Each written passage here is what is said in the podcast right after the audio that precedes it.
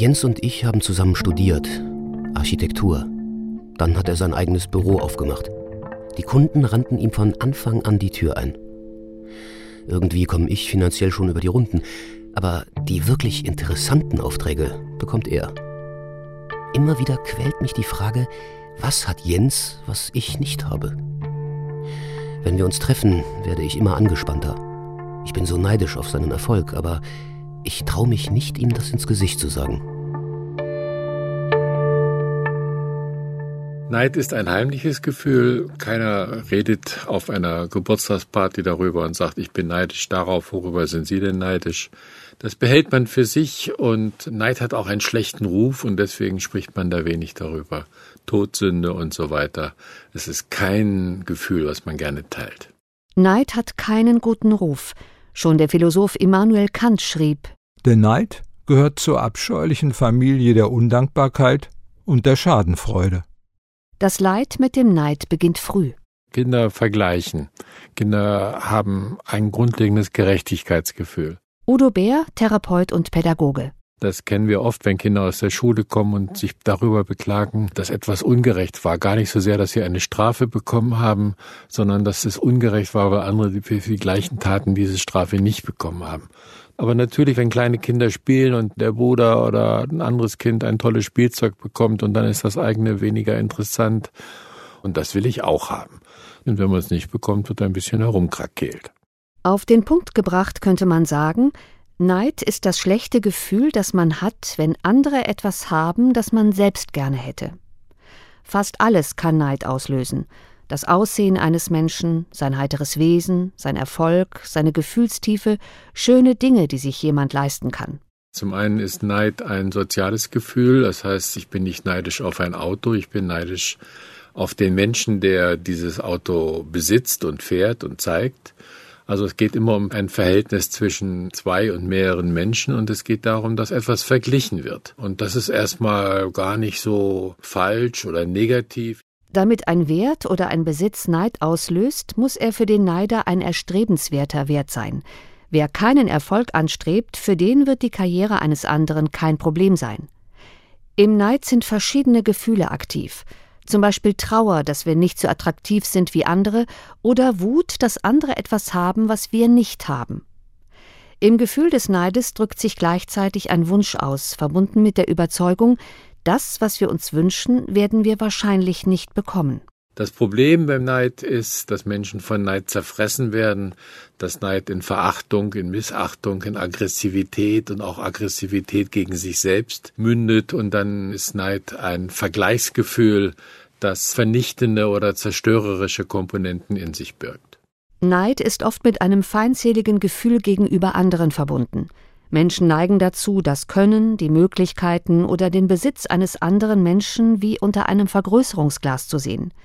Die eigenen positiven Eigenschaften dagegen eher mit einer Verkleinerungslupe. Nach unseren Erfahrungen auch in der Therapie und Beratung ist es oft die Quelle dafür, dass diese Menschen ein extrem geringes Selbstwertgefühl haben. Mit diesem extrem geringen Selbstwertgefühl werden sie nicht geboren. Das beruht auf Erfahrungen von Abwertung. Und was uns sehr aufgefallen ist, dass viele Menschen von diesen aggressiven Neidern sehr häufig Beschämungserfahrungen haben. Also zum Beispiel, dass das Kind keine Markenklamotten hat oder nicht die neueste Playstation und dass es deswegen ausgelacht wird. Manche Menschen neigen dann dazu, das eigentlich gesunde Gefühl des Vergleichens und vielleicht auch neidvollen Vergleichens in etwas Aggressives umzuwandeln und selber auch andere Menschen dadurch abzuwerten, dass sie Erfolg haben. Der andere Mensch bedroht den Selbstwert des Neiders so sehr, dass er das Gegenüber nur noch entwerten kann. Er sieht keine Möglichkeit, den erstrebten Wert selber zu erreichen und reagiert mit Wut. Anstatt sich herausfordern zu lassen, entwertet er das Neiderregende. Bei Hannas Geburtstag haben wir abwechselnd auf ihrem Klavier gespielt. Ein bisschen Blues, ein paar Jazzstandards, zum Schluss etwas Klassik. Ich weiß, sie spielt super. Ich kann ihr nicht das Wasser reichen. Aber deshalb muss sie mich nach meinem Set doch nicht so mitleidig anlächeln. Jeder auf der Party hat das mitbekommen. Das war so beschämend. Wie kann man nur so arrogant sein, so eine eingebildete Zicke?. Die bläst sich doch nur so auf, um mich runterzumachen. Hinter solchen aggressiven Neidgefühlen versteckt sich oft etwas anderes. Neider lehnen sich selber ab und halten sich für unfähig. Neid lässt sich dann überwinden, wenn man seine Ursachen versteht und sich dem eigenen Schmerz stellt, dem Gefühl des Nichtgenügens oder zu Kurzkommens, das möglicherweise schon seit der Kindheit in einem steckt. Neid weist einen darauf hin, dass im eigenen Leben etwas nicht in Ordnung ist und fordert einen auf, sich damit zu beschäftigen. Wenn einen Neidgefühle überfallen, sollte man sich fragen, warum stellt mich das, was ich bin oder erreicht habe, nicht zufrieden? Schon als Jugendlicher habe ich davon geträumt, einmal Schauspieler zu werden. Mein ganzes Taschengeld habe ich in Theaterkarten investiert. Wenn ich gesehen habe, wie mich ein Schauspieler in seine Gefühlswelt ziehen konnte, bin ich blass vor Neid geworden. Leider waren meine eigenen Versuche auf unserer Schulbühne nicht gerade erfolgreich. Das war ganz schön schmerzhaft. Irgendwann habe ich den Dreh gekriegt und mir gesagt, dann studiere ich eben Germanistik und werde Deutschlehrer. Da kann ich meine Leidenschaft für Sprache auch ausleben. Das passt besser zu dir.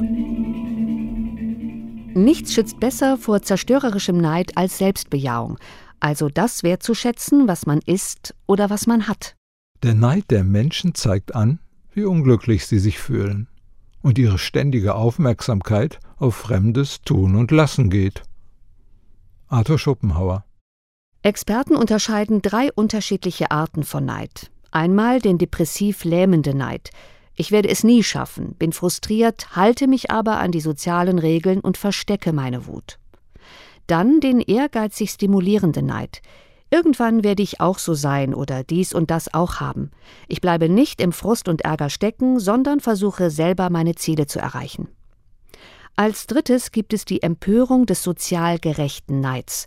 Anstatt mich zu ärgern, engagiere ich mich für eine bessere Gesellschaft. Sozialneid kann eine Form sein des zerstörerischen, aggressiven Neids, in dem einfach allen Menschen, denen es besser geht, was Böses zugeordnet wird und gesagt wird, wer reich ist, muss nichts taugen, kann nichts taugen. Ein Neid, der zur Empörung führt, der entspringt auch dem Gerechtigkeitsgefühl, das auch viele Kinder haben wenn ich selber soziale Schwierigkeiten habe und mit meinem Einkommen gerade zurechtkomme und dann sehe, dass Banker, die ganz viele Firmen an den Abgrund gerissen haben, auch ihre eigene dafür noch Millionen von Boni bekommen, während bei mir jeder Fehler bestraft wird, dann ist Empörung gegen Ungerechtigkeit etwas Positives, weil es auch Gesellschaft verändern kann. Und dieser empörende Neid ist etwas, was von diesem destruktiven Sozialneid wirklich zu unterscheiden ist. Gerade weil Neid so einen schlechten Ruf hat, ist es wichtig, auch seine positiven Seiten zu sehen, betont der Therapeut und Pädagoge Udo Bär. Ich finde deswegen wichtig, dass man dem Neid auch ein bisschen Respekt entgegenbringt und sagt, ja, die Quelle vom Neid ist der Ehrgeiz oder der Wunsch, etwas gut zu haben. Und das ist nicht verachtenswert. Menschen vergleichen und hören und sehen, dass es anderen besser geht, dann ist das eine Motivation, selber sich mehr anzustrengen und Mühe zu geben, das Gleiche zu erreichen oder Ähnliches zu bewirken. Insofern ist Neid auch der Anfang und ein Stachel für eigene Leistungen, für Ehrgeiz, für Bemühungen. Würden Menschen durch herausragende Leistungen nichts Außergewöhnliches leisten, was eben manchmal Neid erregen kann, gäbe es einen Stillstand in der Gesellschaft. Ein Witz zeigt besser als jede Analyse, wie sich konstruktiver Neid von destruktivem Neid unterscheidet geht ein Amerikaner mit seinem Freund die Straße entlang. Kommt ein großer Cadillac vorbei. Der Freund sagt, so ein Wagen fahre ich auch noch mal. Geht ein Deutscher mit seinem Freund die Straße entlang und es kommt ein fetter BMW vorbei. Sagt der Deutsche, der geht auch noch mal zu Fuß. Das ist genau die unterschiedliche Haltung. In Amerika ist dieser Vergleichsfaktor, den der Neid enthält, positiver besetzt als in Europa. Es ist wichtig, die eigenen Neidgefühle bewusst wahrzunehmen, dann beherrschen sie einen nicht so leicht. Es ist ganz natürlich, dass man manchmal andere Menschen beneidet. Gefährlich wird es erst, wenn Neid in Missgunst umschlägt. Wer mit anderen Menschen sich vergleicht und gratuliert und bewundert und sagt, ich finde es toll, dass du es so geschafft hast und ich bin ein bisschen neidisch, da finde ich eine wunderbare Haltung, das auszudrücken. Vergleichen ist doch nichts Schlimmes.